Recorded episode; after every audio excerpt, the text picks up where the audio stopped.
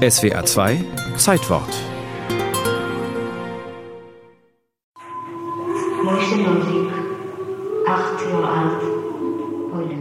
Der Name von Mosche Doczyk aus Polen ist alle drei Monate zu hören im Kindermuseum von Yad Vashem.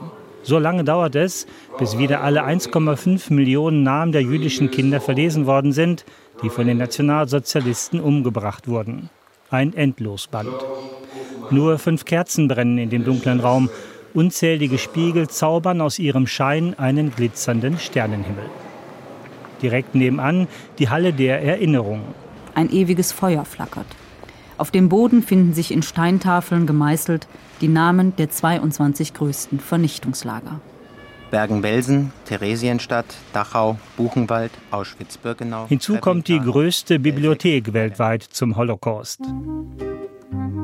Die Knesset beschließt am 18. August 1953 das entsprechende Gesetz. Ziel ist damals, die nachwachsenden Israelis an die Geschichte ihrer Vorfahren zu erinnern in Yad Vashem, Jerusalem. Was sie dort auch lernen, nie wieder schwach zu sein. Und das ist auch wiederum so eine Art Tragik, sagt Tamar Amadal, deutsch-jüdische Historikerin aus Berlin.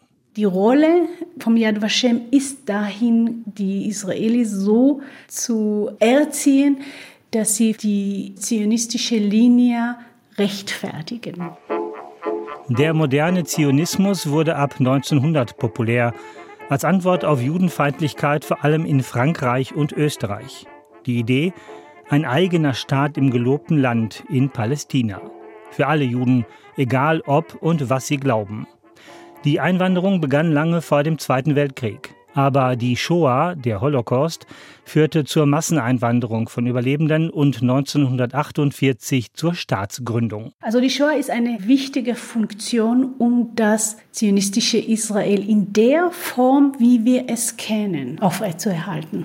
Kein Wunder, dass die Gedenkstätte Yad Vashem immer mehr ausgebaut wurde, auch mit Geld aus der Bundesrepublik. Wir haben eine große Anlage für die Gerechten unter den Völkern. Das sind die Leute, die Juden gerettet haben während des Holocaust.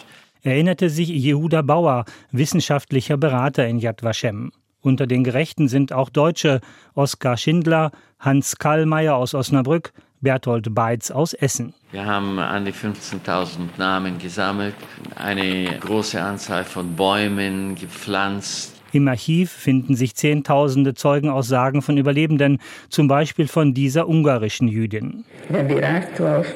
Als wir in Auschwitz ankamen, erschien Mengele zur Selektion. Die Jungen nach rechts, die Alten nach links. Uns kam gar nicht die Idee, uns von unserer Mutter und der Kleinsten zu verabschieden. Wir hatten von zu Hause ein bisschen Essen dabei. Ich gab es meiner Mutter und sagte, bis heute Abend. Das war's. Ich habe sie nie mehr wiedergesehen. 2005 dann eine Neueröffnung von Yad Vashem nach einem großen Umbau. Ministerpräsident Ariel Sharon beschwor die zionistische Staatsräson, die Stärke Israels. Der Staat Israel ist der einzige auf der Welt, wo Juden das Recht und die Stärke haben, sich selbst zu verteidigen, aus eigenen Kräften. Das ist die einzige Garantie dafür, dass das jüdische Volk nie wieder einen Holocaust erfahren wird. Historikerin Amadal sieht das kritisch. Heutiges Handeln allein auf die Geschichte zu beziehen.